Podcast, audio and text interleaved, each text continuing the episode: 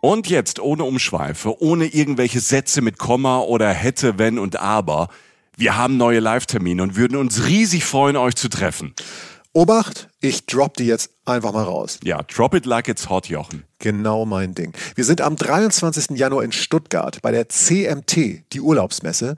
Tickets dafür gibt es ab Herbst. Und wir sagen euch natürlich auf Instagram und in unserem Newsletter rechtzeitig Bescheid. Jetzt aber zwei Termine, wo es jetzt schon Tickets gibt. Am Freitagabend, am 7. Februar, sind wir in der Brotfabrik in Frankfurt. Und am 8. Februar, einen Tag später, sind wir auf der Volksbühne am Rudolfplatz in Köln. Wir machen jetzt Samstagabend Unterhaltung und es wird witzig, weil Jochen dabei ist. Und weil wir neue, fürchterlich peinliche Bilder von Michi zeigen. ja, ja. Dazu Reisegeschichten, Live-Podcast und ihr, die Reisen-Reisen-Community. Wir zwei freuen uns wirklich sehr. Extrem, extrem, extrem. Tickets für Frankfurt am 7. Februar und Köln am 8. Februar ab jetzt bei allen bekannten Vorverkaufsstellen erhältlich. Cool. Super cool.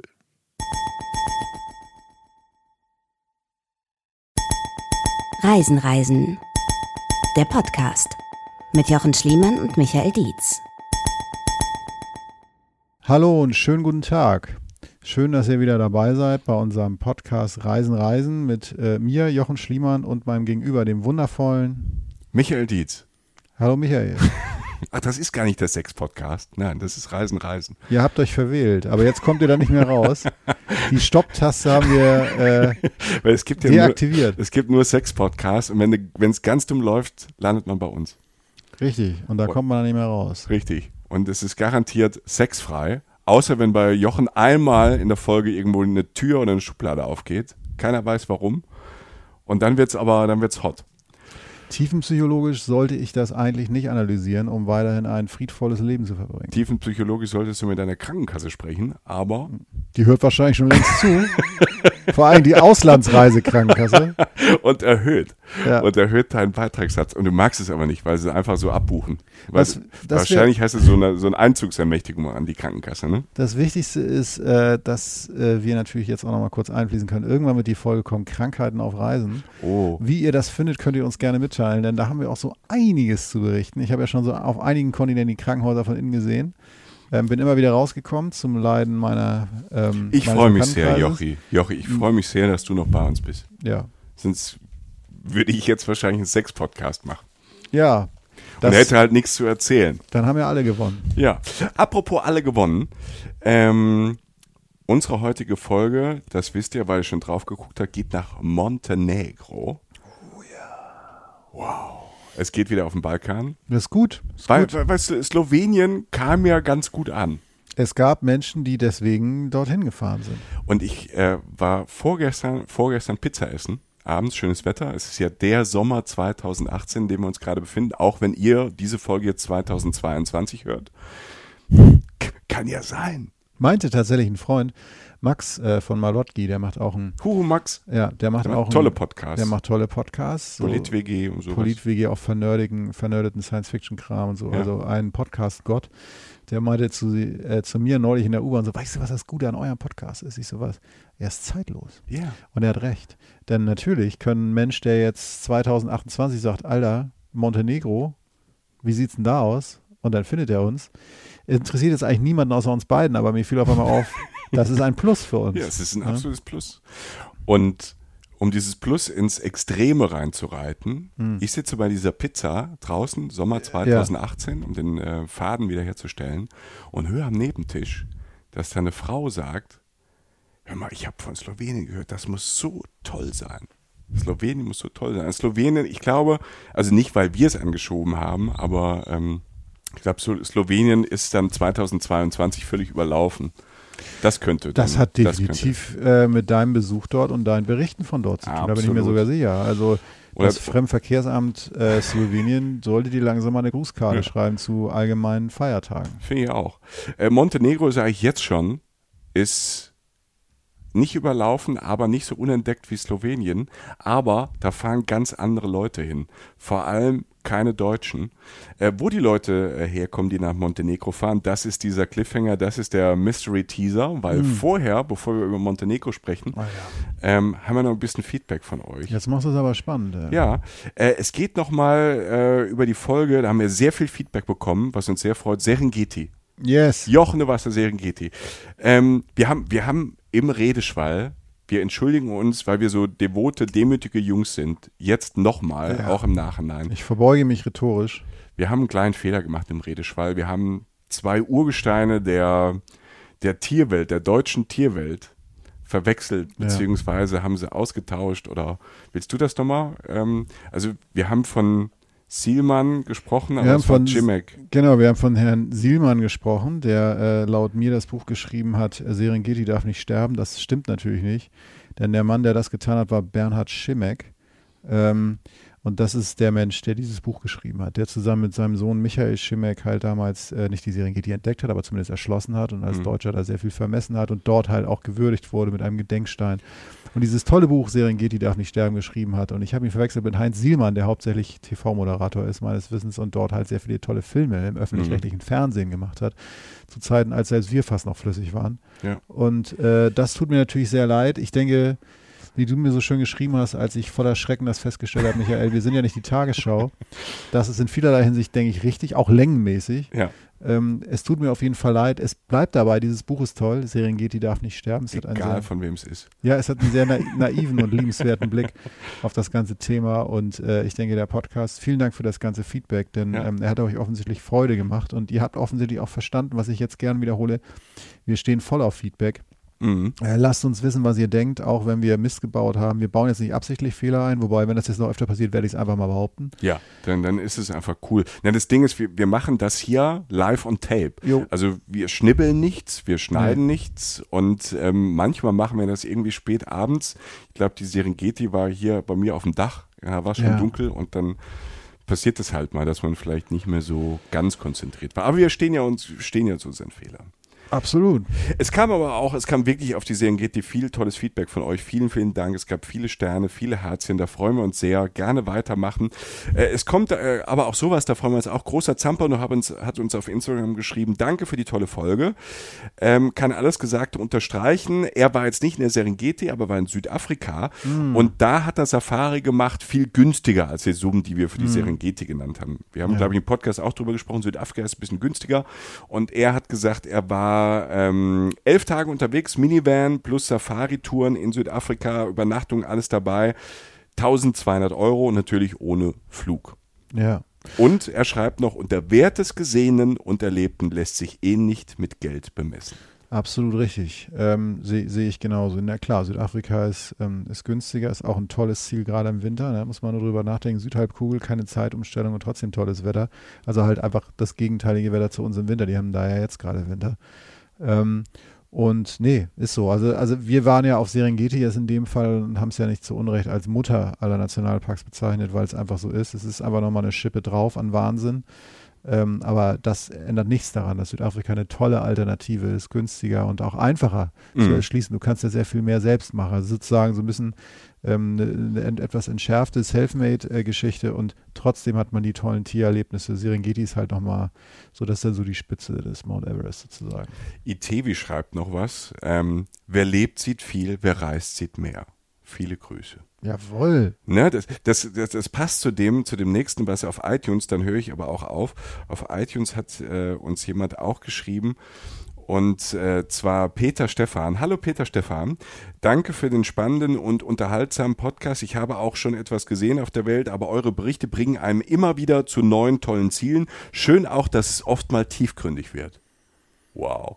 Ach, das ist schön. Ja, das ist ja so ungefähr Ja. so, wenn man sich so manchmal so ähm, im, in einem stillen Moment äh, über was man so vorhat und oder was, was einen froh machen würde, wäre es tatsächlich sowas, dass Mhm. Menschen freiwillig zuhören, dass sie irgendwas, nee, dass man auch die, die unglaubliche Komplexität dieses, äh, dieses Erdballs ähm, auch halbwegs abdecken kann. Das ist schwer genug und es ist auch immer wieder toll, selbst als Dauerreisender, glaube ich, wäre es so, dass man immer noch neue Sachen entdecken würde. Und wenn dann auch noch jemand froh ist, dass wir ein bisschen länger darüber Sachen reden und uns auch mal die Zeit nehmen können, um Deep Sachen, zu sein. ja, um Sachen so zu besprechen, wie wir sie auch gut finden, Mhm. dann ist es doch schön, dass man weiß, dass man damit nicht alleine ist. Also vielen Dank. Vielen Dank. Und wie gesagt, ähm, gerne mehr davon, wenn ihr auch Tipps habt oder Fragen habt. Ähm, sollen wir dir eine Frage noch klären? Wir haben noch eine Frage gekriegt. Oh, Hast du? Ich habe noch eine Frage gekriegt, die kam ganz aktuell auch über Instagram. Wir sind natürlich auch auf Facebook. Das sind so die zwei sozialen Netzwerke, die wir so halbwegs mit unserer Zeit bedienen können. Ja. Ähm, und ähm, einen Moment, ich M noch ein bisschen als Überbrückung. Jennifer Rana. Jennifer Rana. Hallo Jennifer Rana. Äh, die hat uns geschrieben, hallo Jochen und Michael. Bin auf der Suche nach einem Reiseziel für November für zwei Wochen, möglichst außerhalb von Europa, aber dennoch mit Studentenbudget. Habt ihr Tipps? Hm. Hallo Jennifer. Hi. Das erste, was uns, glaube ich, ich gucke mal kurz in deine Augen, was uns einfällt, ist, glaube ich, dasselbe. Ne? BKK? BKK. Ja. Ähm, sprich, außerhalb von Europa und dann auch noch günstig, so wie ich es verstanden habe das schreit extrem nach Bangkok. Bangkok. Bangkok ist eine tolle Stadt für eine Woche. Wir werden darüber auch nochmal einen Reise-Podcast ähm, machen, haben wir ja schon ja. angekündigt. Bangkok ist großartig, du kannst alles erleben. Du hast, ähm, du hast schöne grüne Ecken wie Lumpini Park. Du hast äh, ein tolles Nachtleben, also jetzt äh, nicht nur Sexindustrie, sondern du hast tolle Clubs, du hast tolle Bars, du hast tolle Restaurants, sehr vielfältig, du hast tolle Flohmärkte. Also man kann allein schon eine ganze Woche Bangkok machen, kann dort günstig ähm, übernachten. Ja. Das äh, Essen und Trinken, Transport ist sehr, sehr günstig. Ja. Und man kann von Bangkok aus auch relativ günstig dann noch eine Woche irgendwo ein bisschen Strand und Meer machen. Hast du da noch einen Tipp? Was naja, man kann erstmal verweisen auf unsere äh, Thailands Strände-Folge. Das war die zweite oder dritte. Also die kannst du dir gerne mal reinziehen, Jennifer, weil ähm, das ist tatsächlich, also Bangkok, du musst du kannst Bangkok eine Woche machen. Manche Leute schaffen es nach zwei Tagen schon nicht mehr, weil es mhm. einfach echt ein In Your Face ist. Bangkok ist echt Love so, it or hate it. Ja. Genau, krasser Kulturschock im besten Sinne. Ne? Vom, wie toll das Essen ist, wollen wir hier gar nicht aufschlüsseln. Das mache ich auch nicht so oft. ähm, aber du kannst von das von Bangkok kannst du dich wahnsinnig schnell und relativ spontan wegbewegen zu einem von Thailands Stränden im Süden.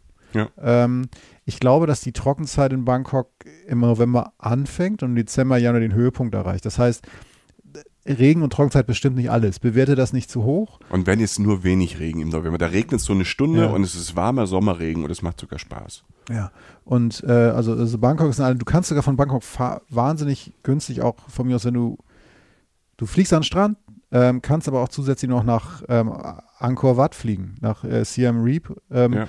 kannst, kannst du auch fliegen Kambodscha. nach Kambodscha rüber, das dauert auch nur eine Stunde.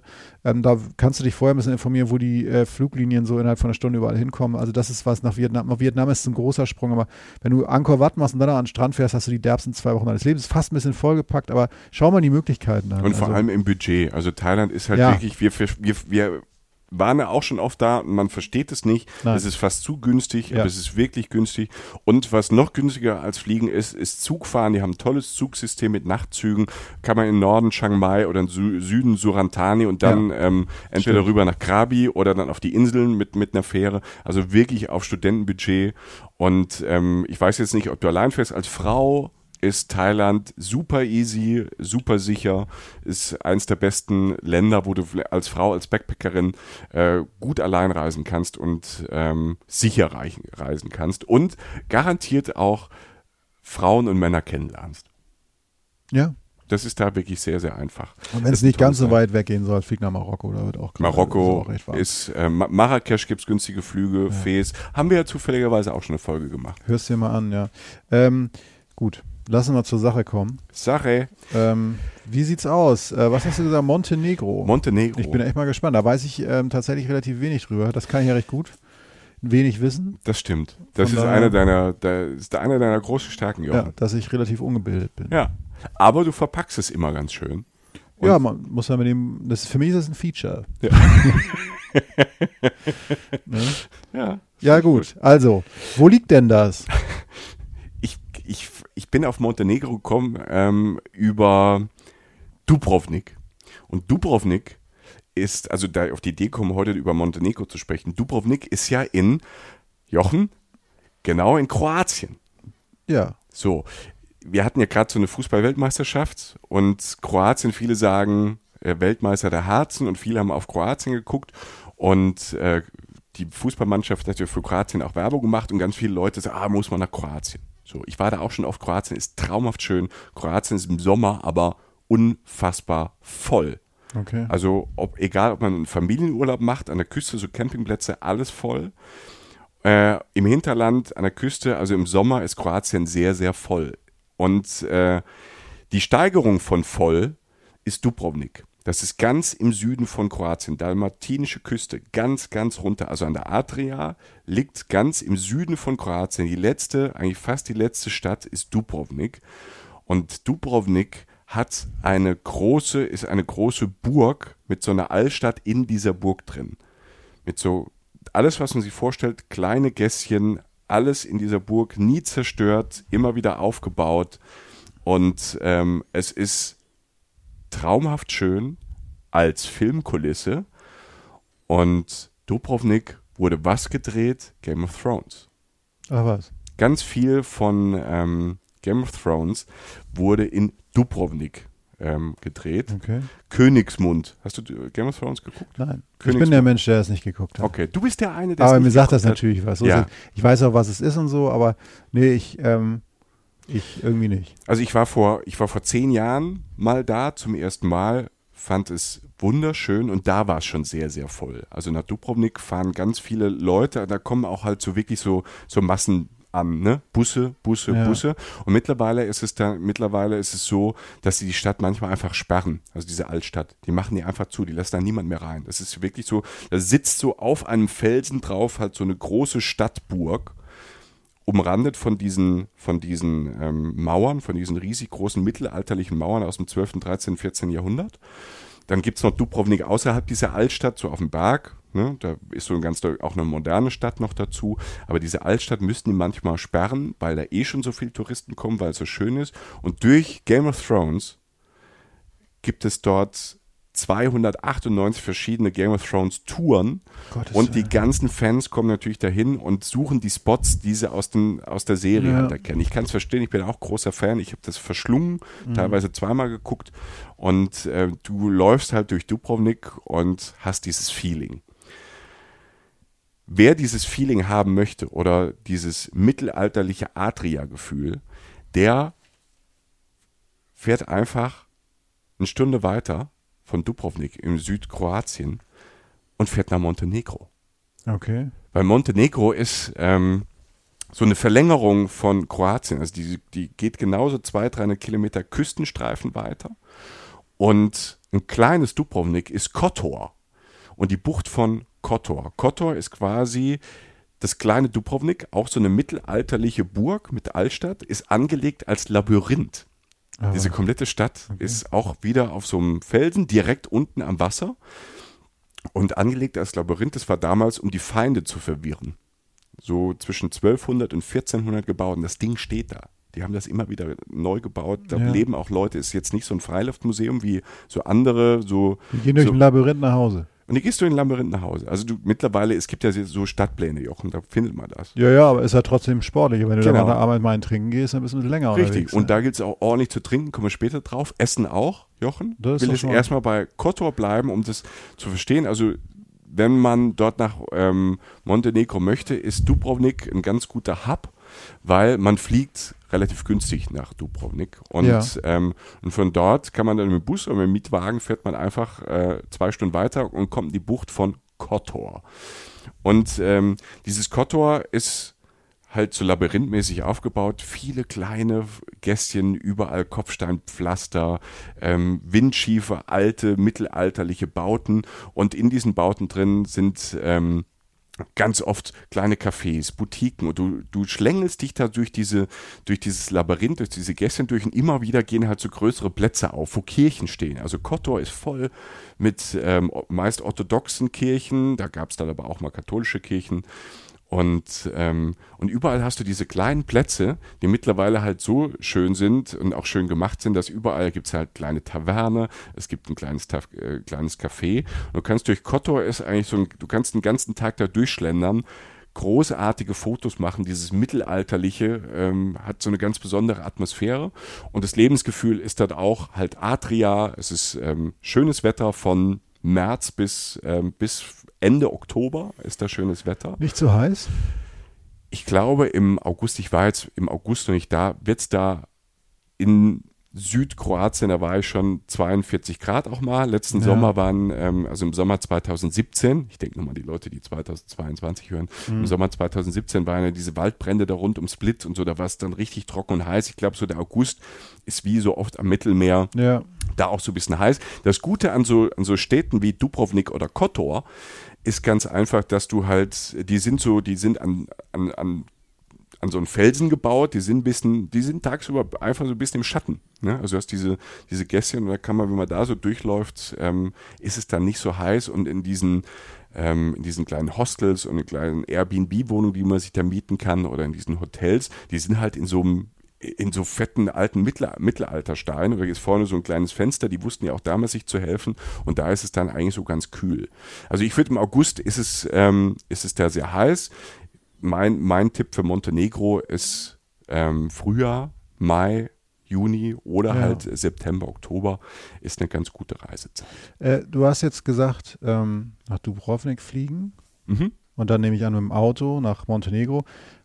Ne? Ähm, Ja, also oder Auto, Bus, Bus geht Bus auch. geht auch. Bus Achso, geht auch. okay. Also der, der ganze Balkan und auch so Montenegro, die haben ein 1A-Bussystem. Ach was. Also du kannst super von A nach B mit verschiedenen Bussen, also Low-Budget-Busse. Mhm. Das sind dann aber manchmal auch noch Low-Budget-Busse. Ähm, aber die haben verschiedene Sternebusse. Also du kannst ja auch je nach Budget, kannst du auch mit, dem- mit dem Luxusbus da von A nach Also man fahren. kann da auch relativ billig Urlaub machen. Genau. Man kann, aber Montenegro, und das wird ja oft so verwechselt, Kroatien ja auch, das hängt immer so ein bisschen zusammen, das sind keine Schnäppchenländer. ne? Ja. Das ist, das war vielleicht vor zehn Jahren günstig. Mittlerweile ist die ganze Adria runter, also Kroatien und auch Montenegro ist auf dem gleichen Preisniveau wie Italien. ne? Also was, was günstig ist, du hast ne, ein Kioskbierchen, kostet halt vielleicht 60, 70 ähm, Cent, Euro-Cent. Ja.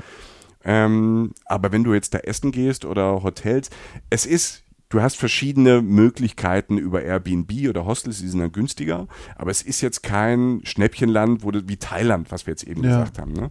Es hat schon so Preisniveau wie, wie überall am Mittelmeer. Eine Frage noch, du, ähm, würde man jetzt nicht mit dem Bus fahren, sondern mit dem Auto, das ist dann kein Problem, über Staatsgrenzen zu fahren. Da sind die alle pießig oder was? Das ist ganz, ähm, ganz Das gibt es ja auch manchmal, ne? Also Ja, ja, irgendwie heißt, das ja. darfst du nur in dem Land benutzen, aber das ist da, das ist Latte. Ja. Das kommt, da- das musst du vorher aushandeln. Also ich habe es einmal so gemacht, ich war zweimal da unten, ich habe es einmal so gemacht, Dubrovnik geflogen, bin mit dem Bus rüber nach Kotor gefahren und äh, habe in Kotor Airbnb gehabt und habe mir dort, und das mache ich ja mittlerweile sehr gerne, ich suche mir vor Ort kleine Autovermietungen, weil die günstiger sind, als wenn du jetzt mit Sixt oder Europcar das von hier aus machst. Und in Kotor war das auch völlig easy, gute Autovermietungen gibt's dort. Ähm, die sind infrastrukturistisch ist 1A dort unten mittlerweile, also Montenegro. Das ist auf der deutschen Touri-Karte noch nicht so drauf, aber dorthin fahren die Russen, Tja. die Österreicher, Aha. ne? also andere Balkanesen fahren dahin. Und deshalb ist die Infrastruktur komplett da. Ist aber noch nicht so wie jetzt äh, Dubrovnik jetzt erfasst vom internationalen Massentourismus, also dass da jetzt die Chinesen in Russen, äh, in Bussen ankommen, in Russen ist gut. Oder halt, ja, also ich meine, ich will das jetzt nicht komplett ausschließen, aber es ist noch nicht Teil dieser Europe in 10 Days Touren oder so. Nee, Scheiß. ist es Ja, noch nicht. okay. Teilweise. Es gibt in diese Bucht von Kotor, also wenn ich, wenn ich jetzt Montenegro, das liegt halt, also ist, ein, ist ein kleines Land, Ja. ne? 600.000 Einwohner etwa, hat so 250 Kilometer Küste. Ne? Und äh, da in der Bucht von Kotor, da sind jetzt mittlerweile auch so, seit ein paar Jahren kommen da auch die großen Schiffe an. Also kommen da so Kreuzfahrtschiffe an. Ja. Also deshalb die Strukturen, die Hotels sind auch da. Du hast aber nicht so, das Land ist ein bisschen seltsam von der Struktur. Du hast eine, eine ganz flache Küste, so einen ganz dünnen, flachen Küstenstreifen, wo halt so Kotor oder Budva, wo ich nachher noch zu komme, ähm, solche Orte sind, auch Touristenorte, also die ähm, Rivera, die montenegrinische Rivera. Aber ein paar Kilometer geht's direkt steil hoch. Montenegro, die schwarzen Berge. Und du stehst auf Meeresspiegel und guckst auf eine Wand, auf eine schwarze Wand. Und das sind die, die Berge. Und da geht's halt so in die Gebirge hoch. Da ist der Massentourismus teilweise noch ganz weit weg. Und das ist auch spannend. Kommen wir gleich nochmal zu. Ich will erst noch mal an der Küste bleiben. In Kotor hast du auch schon, weil viele natürlich jetzt, also der, der Tipp, fahr nicht nach Dubrovnik, sondern nach Kotor, wenn sie Dubrovnik wieder geschlossen haben, den haben jetzt schon andere auch gehört. Also das ist schon auch touristisch, aber noch nicht so voll Ja. wie jetzt in Kroatien. Kotor klingt irgendwie auch, als könnte es eine Stadt in Game of Thrones sein oder so eine Kotor. Ja, Die, so die, die, eisernen Reiter aus Kotor. Oder? Ja, du, du, hast auch viel, also durch die, das hat auch was Mystisches da. Dieses Land hat schon was Mystisches, diese Mittelalterbauten überall. So in Kotor ist oben so eine große Marienkirche und dann ist die Festung und die nochmal eine extra Festung oben und die überall sind halt diese Mauern, die halt stehen geblieben haben. Das hat schon, das hat schon sowas in die Richtung. Und du, du fährst halt diesen, diesen Küstenstreifen entlang, diese, diese Bucht von Kotor, und die hat natürlich sowas Mystisches, aber auch sowas Romantisches, weil in dieser Bucht von Kotor sind halt auch wieder zum Teil von Menschen gemachte Inseln, wo wieder Klöster und Kirchen drauf sind. Mhm. Und links und rechts in dieser Bucht gehen überall diese schwarzen Berge hoch. Die Sonne kommt durch diese durch die, durch die Gipfel dann gleisend da rein. Und du hast dieses ganz flache, stille Wasser dort. Das sind quasi so, so Adria-Arme. Da ist jetzt nicht viel mit Wellen. Also ja. Wellenreiten ist da nicht. Das Wasser ist so spiegelglatt und auch so, auch relativ dunkel. Dann in dieser Bucht drin wird im Süden immer heller und da hast du auch kristallklares Wasser. Und das hat schon, und da kannst du auch mit Schiffchen dann hinherfahren, das hat schon so was Mystisches. Und deshalb passt es natürlich auch, dass die Game of Thrones Leute in der Ecke ähm, viel gedreht haben. Ja. Das ist so die Küste entlang. Je, je südlicher du kommst, halt 117 Strände hat dieses Land. 117 Bei 250 Kilometer Küsten. 117 Strände. Da geht auch was. Ne? Ja. Also wirklich äh, Adria-Küste vom Feinsten, kristallklares Wasser, überall Buchten, halt diese Berge und dann immer wieder Schluchten und Wälder. Und, ist das ähm, denn die Hauptstadt? Kotor? Nein. Nein, Podgorica ist die Hauptstadt. Die Podgorica. Ist jetzt ja auch nicht so im allgemeinen Sprach. Fällt Pod, ja nicht so oft. Ne? Podgorica, ne? ne fällt ja. nicht so oft. Ist jetzt auch, würde ich mal sagen, ich war da einen Tag, das Unspannendste an diesem ganzen Land. Das ist so eine 100.000 Einwohnerstadt. Ne? Industrie ist da ein bisschen, du hast da so ein bisschen Fußgängerzone, fette, moderne Malls. Also wenn es mal regnet, kann man da äh, von der Küste mal eine Stunde, ist man dort, ja. kann man ein bisschen in die Mall gehen und gucken, wie die Südosteuropäer einkaufen und stellt dann relativ schnell fest, es gibt alles, was es bei uns auch gibt. Ja, und äh, das ist dann 2018 äh, Globalisierung. Es ist relativ dünn besiedelt, das Ganze. Also du hast diese kleinen Orte da ähm, an der Küste. Zum Beispiel, und das ist einer meiner absoluten Lieblingsorte, den, den will ich gleich äh, droppen, Perast. Das ist noch in der Bucht von Kotor und Perast das ist ein Traum in dieser Bucht. Ich kann es gar nicht sagen. Von, weit, von weitem ist es schon, ich habe das Wort, glaube ich, noch nie benutzt in unserem Podcast. Heute will ich es tun. Es ist eine Augenweide. Es ist eine Augenweide und schwer greifbar, weil dieses Perast war im 13., 14. Jahrhundert, waren da wurden da die ersten Kirchen gebaut, die ersten Klöster gebaut. Dann kamen dort Seefahrer und Händler hin in diesen Ort und haben an diesem ganz schmalen Küstenstreifen, haben die halt Handel betrieben als Konkurrenz zu Kotor. Also nur so fünf Kilometer von, von Kotor weg haben die Venezianer zusammen mit so den, den Seefahrern da unten Handel betrieben. Die wurden so reich, die wurden immer reicher, reicher, reicher, reicher bis ins 17. Jahrhundert, dass sie da sich kleine Paläste hingebaut haben. Bis irgendwann die Schiffe größer wurden und dann nur noch nach Kotor gefahren sind dann ist das irgendwann alles zerfallen und seit 10, 15 Jahren wird das renoviert und aufgebaut. Da wohnen auch noch Menschen, ein paar. Und du kannst mit dem Bötchen entlangfahren und du hast alte venezianische Paläste, Kirchen in diesem kleinen, du läufst von einer kleinen schönen Kapelle zur nächsten, läufst da so am, das hat gar nicht viele Straßen in die Berge rein. Das, du musst da auch immer, du läufst da so am See entlang und läufst dann ein bisschen so 100, 200 Meter so ein bisschen wieder bergauf, über Kopfsteinpflaster, kleine Treppen, durch kleine Gärten fast durch und entdeckst dort überall wieder so Gebäude wie aus einem, wie wirklich wieder, wieder aus einem Film, die du für einen Film nicht hättest schöner machen ja. können. Also Perast würde ich auf jeden Fall, das hat so Postkartenmotiv, wenn du da einmal mit dem Instagram-Filter drüber gehst, dann hast du 100 neue Follower pro Bild. Also das ist wirklich einer der schönsten Orte an der Adria, äh, in ganzer Nähe von Kotor, Perast. Und das ist so ein, ja, das ist, ähm, wie gesagt, eine Augenweide und das spiegelt so diese Küstenregion da wieder. Du bist schon so ein Historiker auch, ne?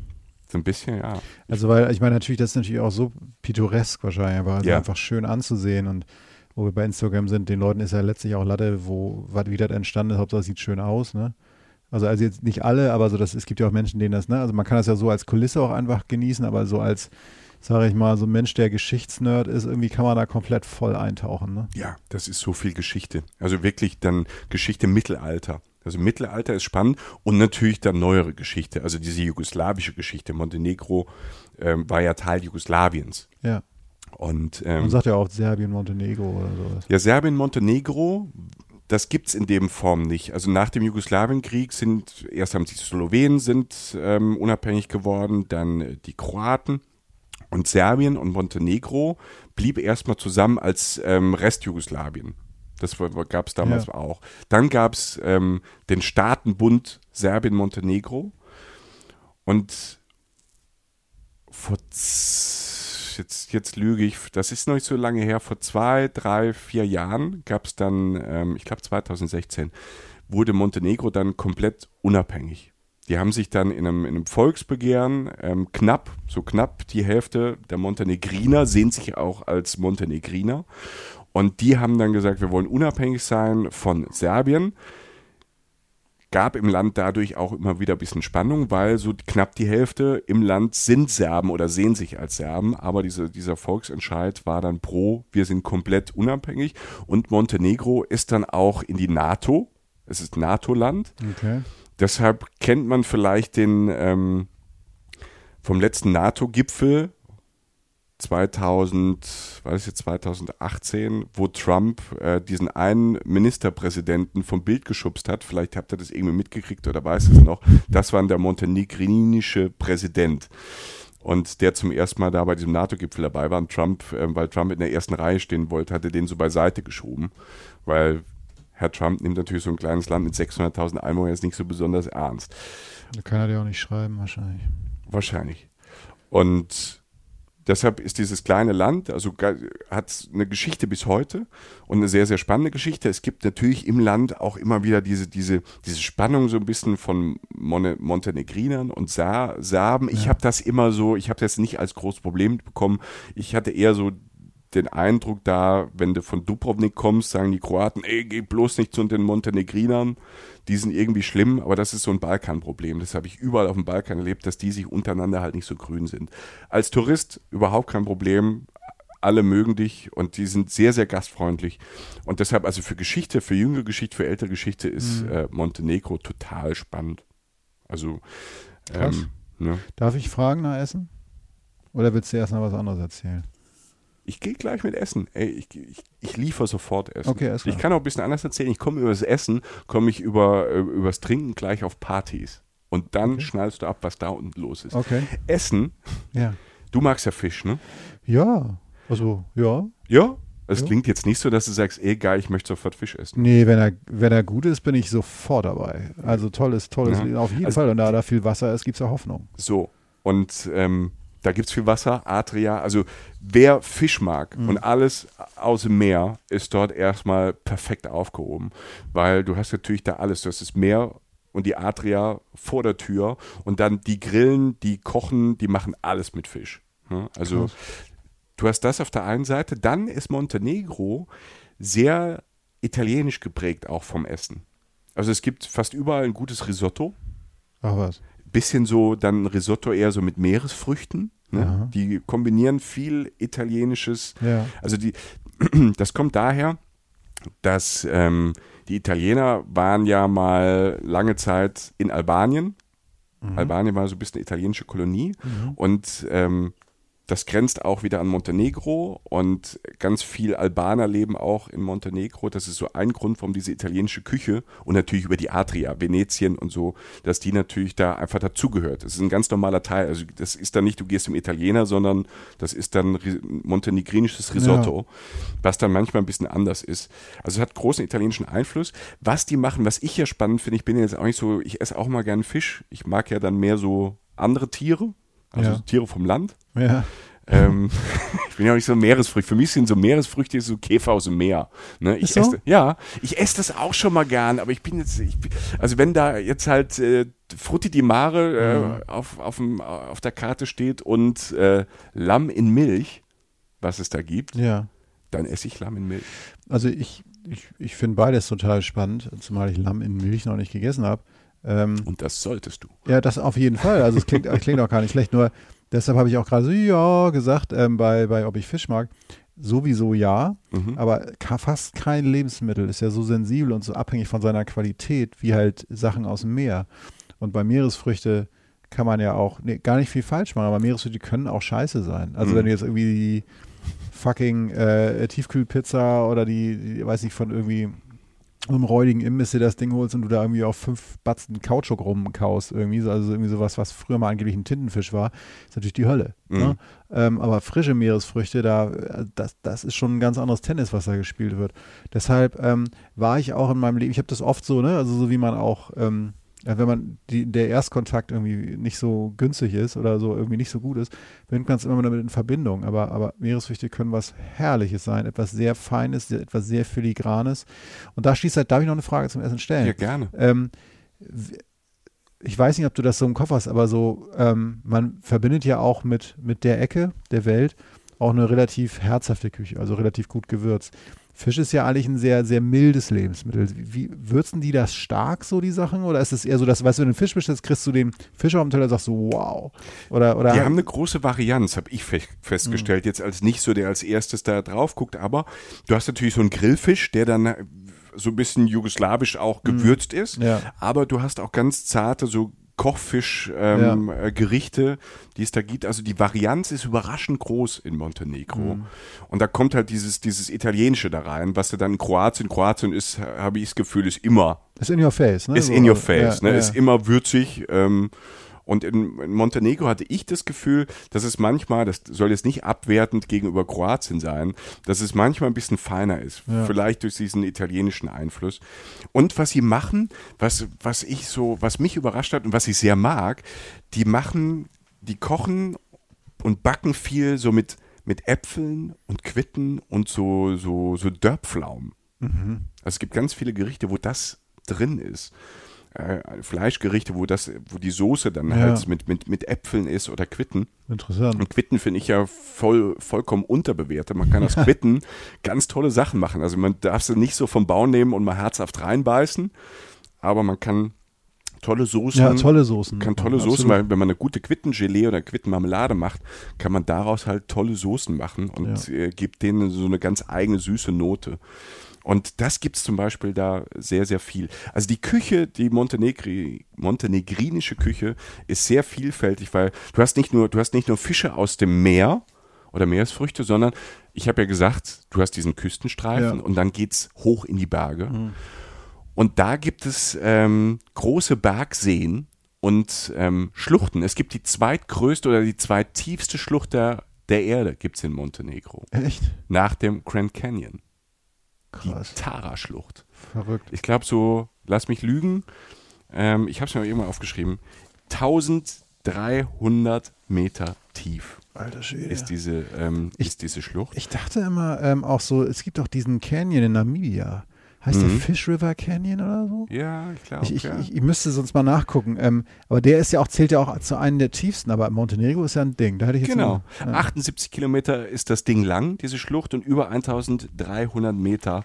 Also ähm, ja, ganz hält klar. den europäischen Schluchtenrekord. Ganz klar, Fish River Canyon in äh, Namibia sehe ich gerade 550 Meter Tiefe. Das ist ja fast ein Katzensprung. Das ist ein Katzensprung, da, da, da springen wir runter.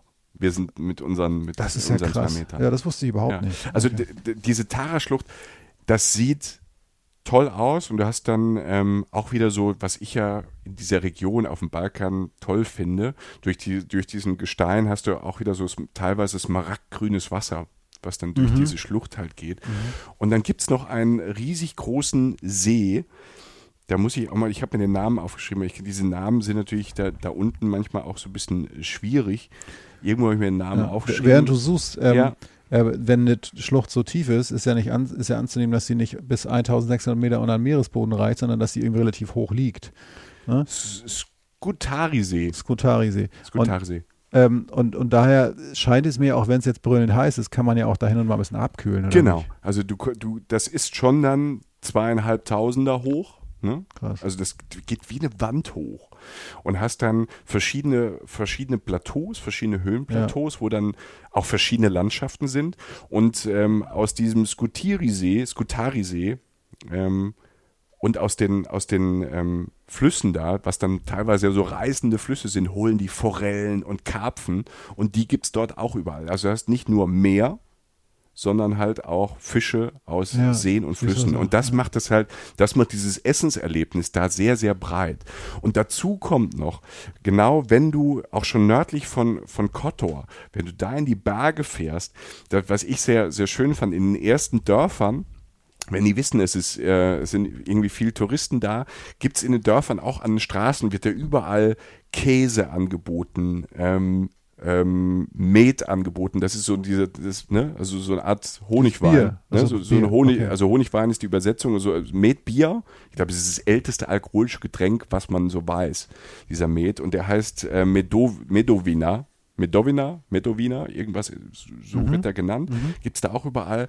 Und dann kannst du, und die, haben so eigene Pitas und luftgetrockneten Schinken so an der Straße, kannst du auch anhalten. Manchmal, manchmal haben sie auch ein paar Tische hingestellt und von da oben der Ausblick von den Bergen über so ganz steil runter, dann fast auf diese Bucht von Kotor, wo sich dann in diesem Wasser die Sonne und der Himmel spiegelt und die Berge dann auch wieder. Also dieses Farbenspiel von da oben dann mit so einem schönen Met da sitzen, ähm, eine Pita essen, also ein Stück äh, selbstgemachtes Brot mit luftgetrockneten Schinken. Also du hast auch mal Hausmannskost einfach von der Straße als Snack. Klingt jetzt nicht sonderlich fürchterlich. Also, Nee.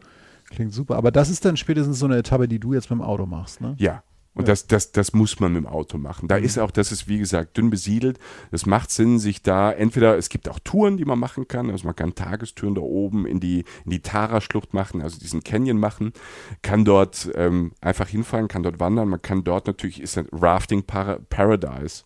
Also Rafter und, ähm, und Kanufahren Hammer an diesem See, Anglerparadies an diesen Flüssen, also wer wirklich angelt und da gibt es, ich glaube, die Huchen heißen die.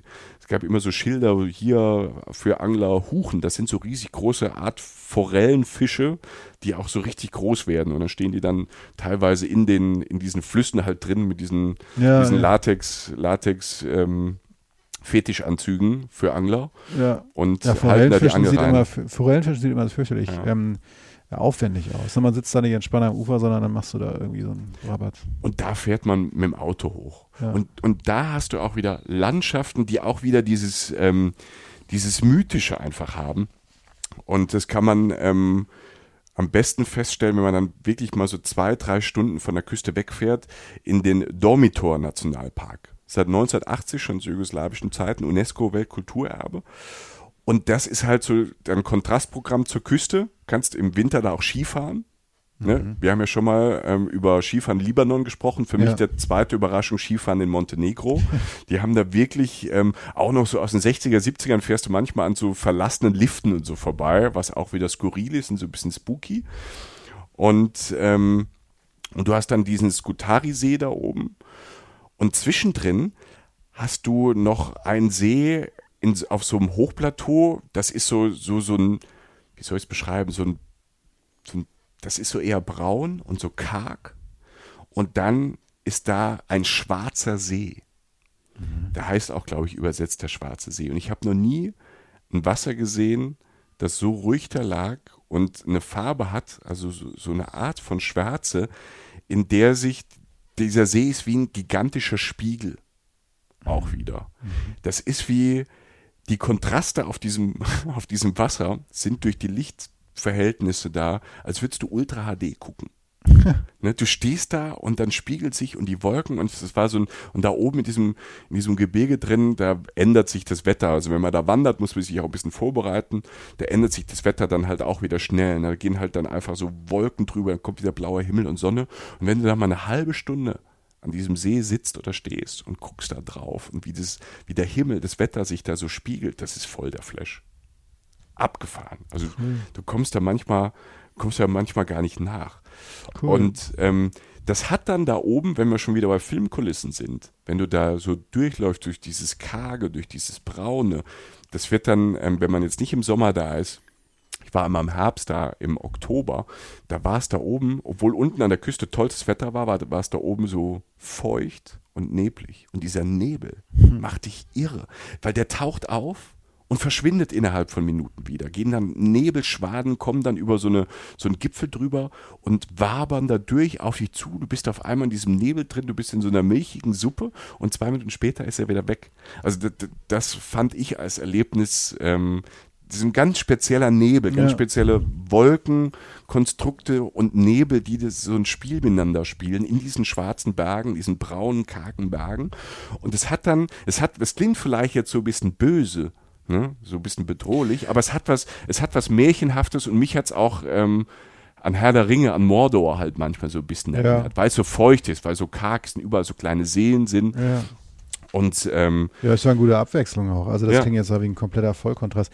Du hast jetzt, du sagst, das Land ist klein, du hast jetzt drei, vier Stationen dann ist dann, äh, wenn man jetzt mal eine Woche Zeit hat, reicht das im Zweifel? Ja, ja. Du kannst, also man kann es sich aufteilen, eine Woche, wenn ich würde auf jeden Fall eine Kotor machen und diese Bucht Ja. von Kotor, weil die halt so beschaulich ist und in Kotor, Kotor einfach ähm, toll ist, mal einen Tag durchzulaufen und ein bisschen rumzuwandern durch diese Gässchen. Zwei Tage einfach ein bisschen in die Berge fahren. Ne, diese Tara-Schlucht mal einen Tag, dann vielleicht im Schwarzen See oder noch ein bisschen weiter raus an die albanische Grenze, in die Berge, einfach da ein bisschen rumkurven. Also man kann sich da auch gar nicht verfahren, weil irgendwann, wenn man sich verfahren hat, hört die Straße halt irgendwann einfach auf und dann musst du halt umdrehen und fährst dann wieder zurück. Aber und, und pennen?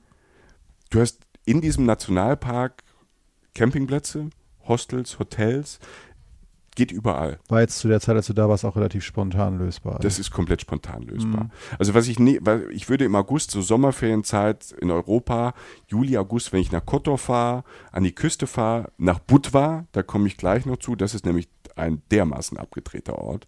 Budva, da ist so viel los, da würde ich vorher buchen.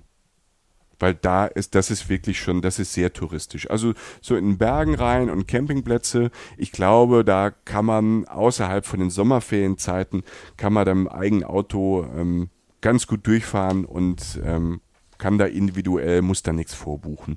Das ist wirklich ähm, ganz easy. ja.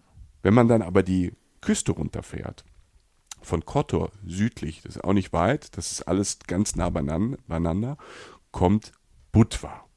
Ich war das erste Mal vor, Bud, äh, vor Budva, vor zehn, zehn Jahren da.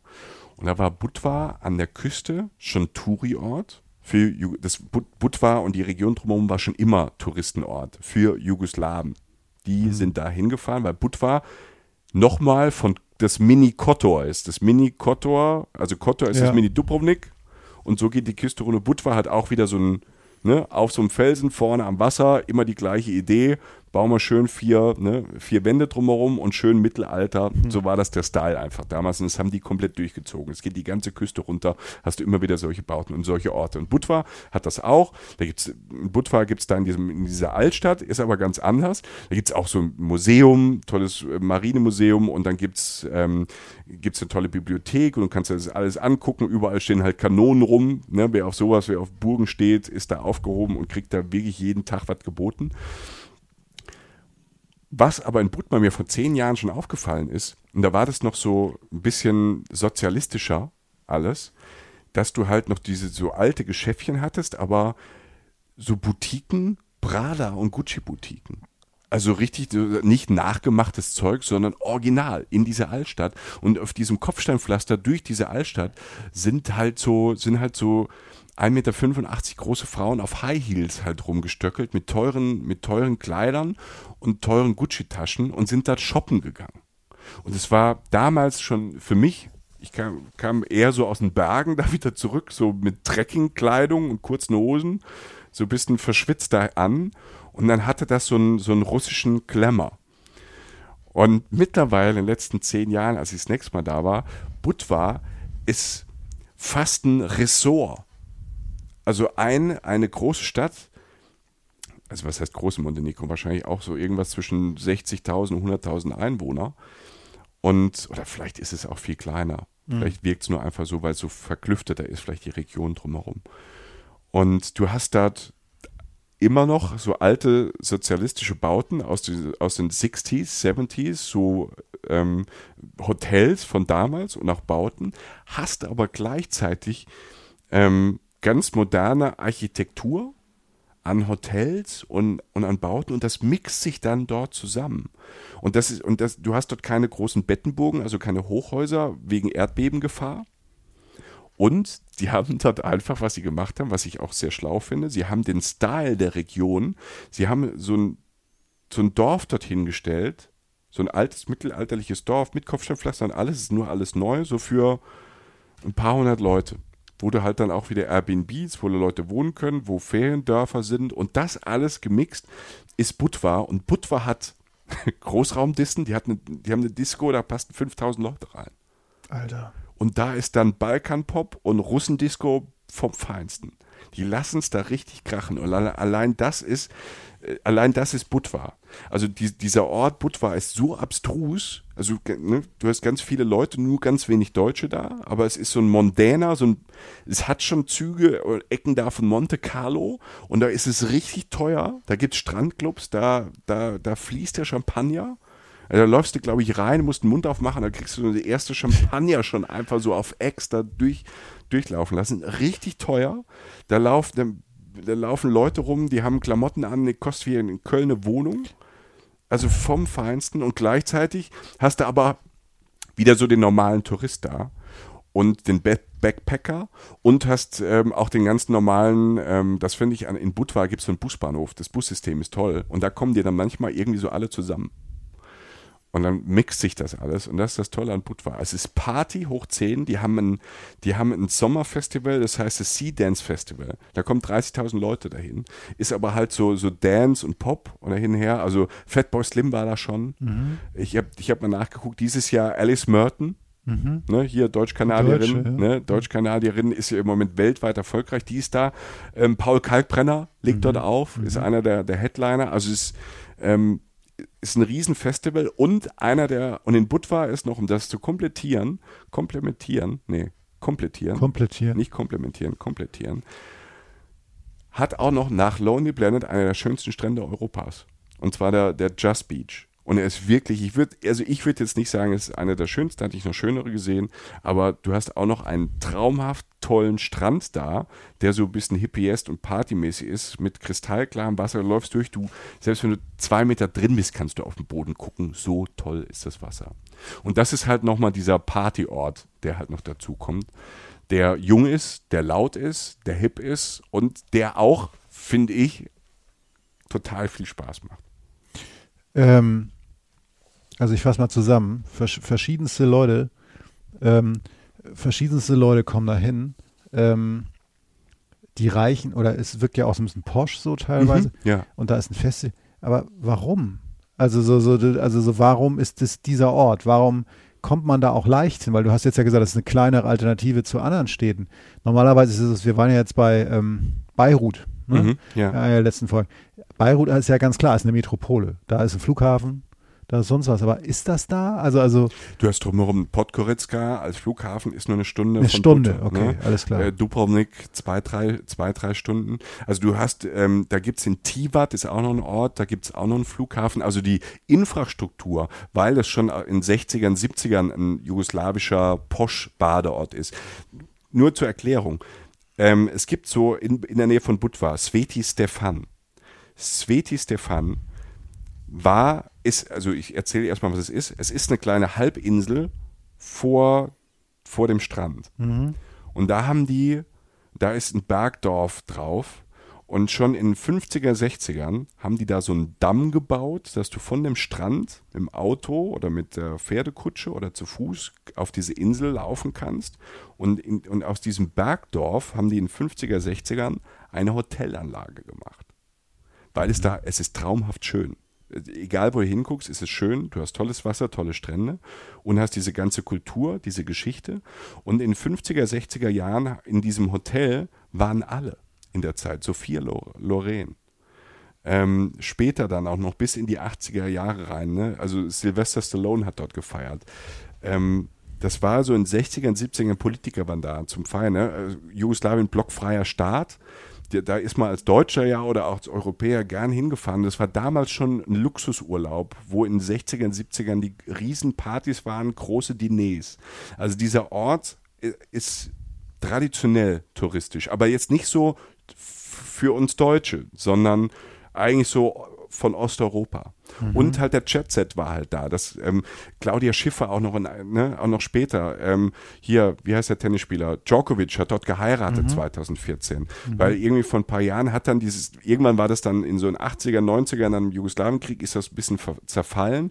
Und jetzt hat es eine, ähm, eine Hotelkette, eine Singapur-Hotelkette, hat dort ähm, dieses Ding übernommen, hat es neu aufgebaut. Das ist ein absolutes Luxusressort jetzt. Also dieses ist ein Ort, der Hotel ist.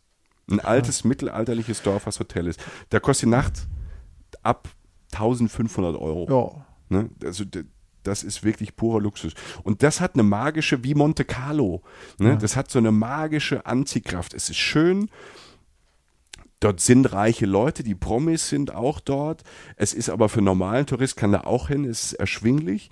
Du hast Party, also dieser Mix macht diesen Ort, ich glaube, für viele Leute faszinierend. Ich glaube, es wird viele Leute geben, die uns hinfahren und sagen, wie bei Monte Carlo auch und Monaco, wo viele Leute sagen, oder Saint-Tropez, die sagen, äh, das ist mir zu viel, das ist mir widerlich. Aber für viele ist das anziehen und das hatte das schon immer, dieser Ort. Und das Ganze drumherum, die Möglichkeiten, die Vielfältigkeit. Also wenn du als Tourist hinkommst, du kannst nur Party machen, du kannst aber auch dir eine schöne Stadt angucken oder Ausflüge in die Berge machen, du kannst Angel gehen. Ja, ja. Also die Vielfältigkeit auf kurzen Wegen ist, ist so fantastisch. Ja, also heißt, da kann man sich dann mal so zwei Tage so richtig dreckig besorgen, weil man dann nicht in diesem Luxusding pinnt, sondern zu normalen Kursen und dann sich wirklich auch im Verstand feiert, so wie ich dich verstehe. Genau, das geht da. Also Aber da muss man dann auch wirklich sagen, ich gehe jetzt, also nur mal gucken geht da nicht. Da muss man auch richtig mitschwimmen. Da muss man, also. Ich würde da mal mitschwimmen. Ja.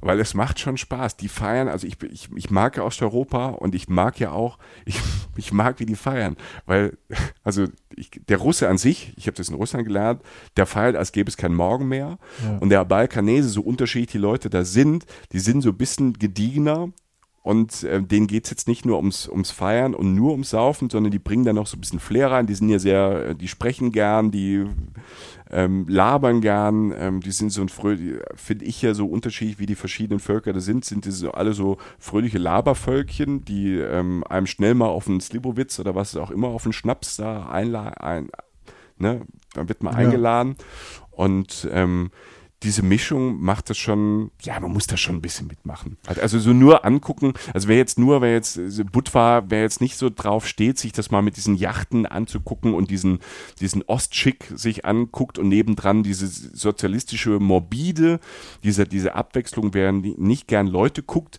für den ist Budva nix. Aber für alle anderen da mal einmal durchzulaufen oder einen Tag da zu sein, ist das der Knaller. Das heißt so, eigentlich wenn man darauf steht, ein Teil der Erfahrung von Montenegro ist sicherlich auch einmal richtig Feier geben. Ja. Mhm. Also gerade da, weil es auch abstrus ist und weil dann du gehst dann aus dieser Riesendisse dann raus und läufst ein paar Meter und bist dann wieder vorne an der Adria und da geht, geht die Sonne auf und da gibt es auch am Strand Partys und also das ist auch eine Partyhochburg, Budva. Ja, okay. Und ähm, dann fliegst du aufs Land in die Berge. Oder fließt du einfach. Und dann, ja, also, also du fährst du so zwei Tage Vollgas und dann fährst du aufs Land und angelst ein paar Forellen, ähnliche Fische. Es ist ein gutes Land. Es ist wirklich ein gutes Land. Ähm, nette Menschen, abwechslungsreich, nicht so erschlossen. Man hört eher Österreicher als Deutsche.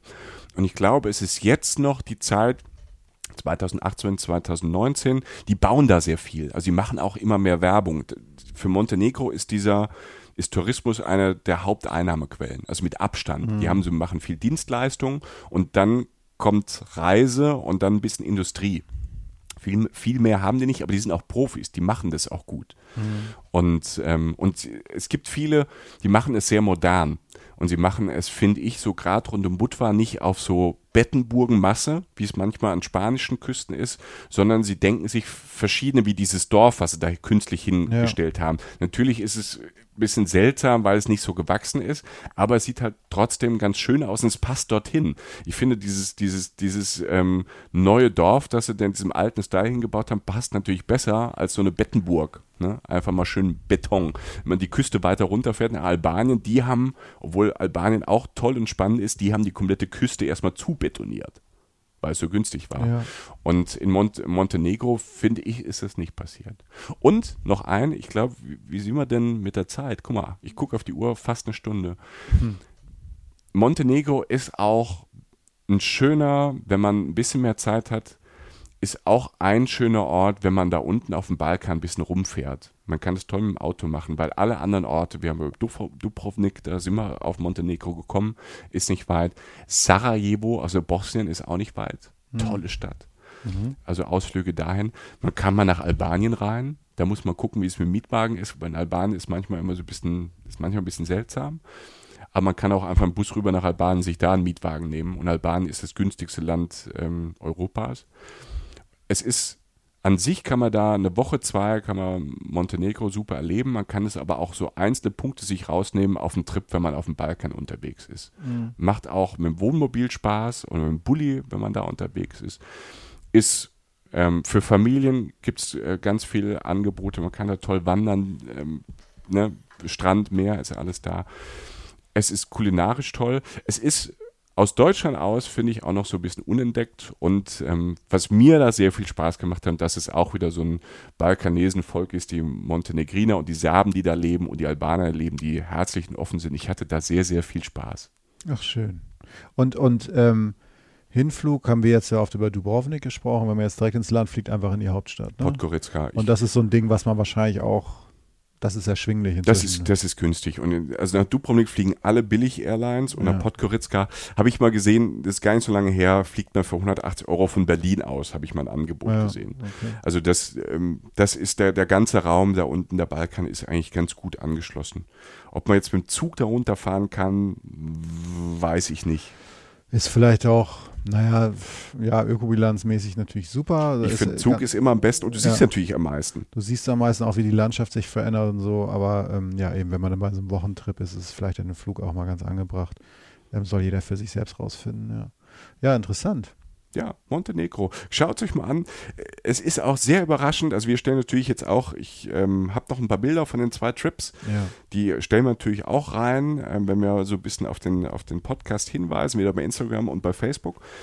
Aber googelt mal Kotor oder Montenegro und man ist halt so ein bisschen überrascht und geflasht, wie schön es da ist. Und ähm, man kennt es so ein bisschen auf den ersten Blick, denkt man vielleicht auch, das könnte auch keine Ahnung, irgend vielleicht auch in Spanien sein oder natürlich vielleicht Kroatien oder in Italien.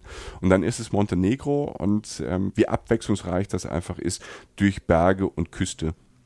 Tolles Land, kann ich nur empfehlen. Da bin mal gespannt. Ja, genau, hau das mal auf Facebook und Instagram, das gucke ich mir dann auch mal an, weil ich habe jetzt tatsächlich viele Bilder im Kopf, aber halt noch nicht vor den Augen.